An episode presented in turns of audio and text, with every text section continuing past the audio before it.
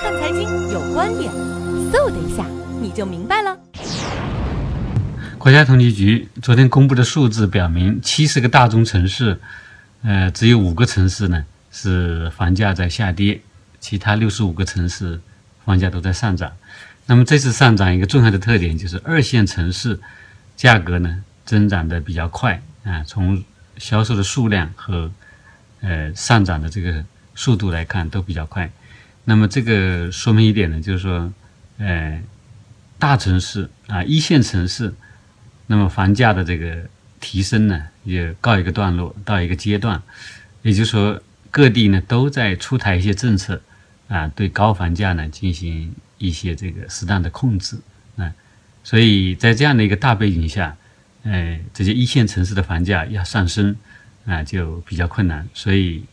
呃，就出现了二线城市房价呢在这个上涨啊这种情况，所以我们不可以把它叫做轮番的，呃，上涨。嗯，那么二线城市呢，它这个上涨呢，可能有几个原因啊。一个呢，就是说，呃，一线城市啊不好买了，那么有的可能到二线城市，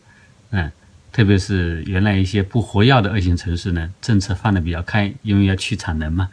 嗯，所以既然有这样的一些鼓励的措施，所以大家都来买了啊。所以合肥就是一个很典型的呃例子啊，因为合肥的周边呢，都是一些经济很发达的城市。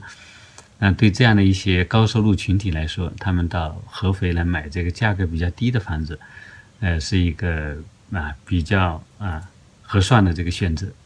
那么第二个原因呢，我觉得是，呃，二线城市呢现在也进入了一个潜力不断的释放的一个阶段，啊，就随着经济的发展啊，一线城市它这个发展的速度可能会受到一定的限制，或者速度会放放放缓。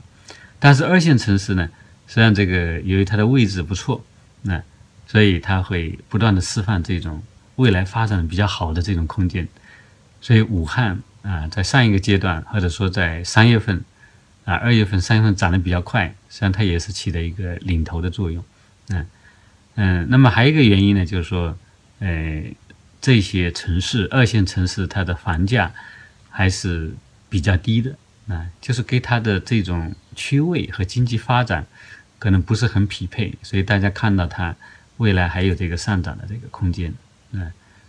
所以嗯，像合肥这种城市呢，它已经明确提出要出台一系列措施，啊，它不太想当这方面的领头羊，啊，所以现在从一线到二线，那看来是今后能不能到三线、四线，啊。那这样的一些城市呢，他们也进入一个去库存的阶段，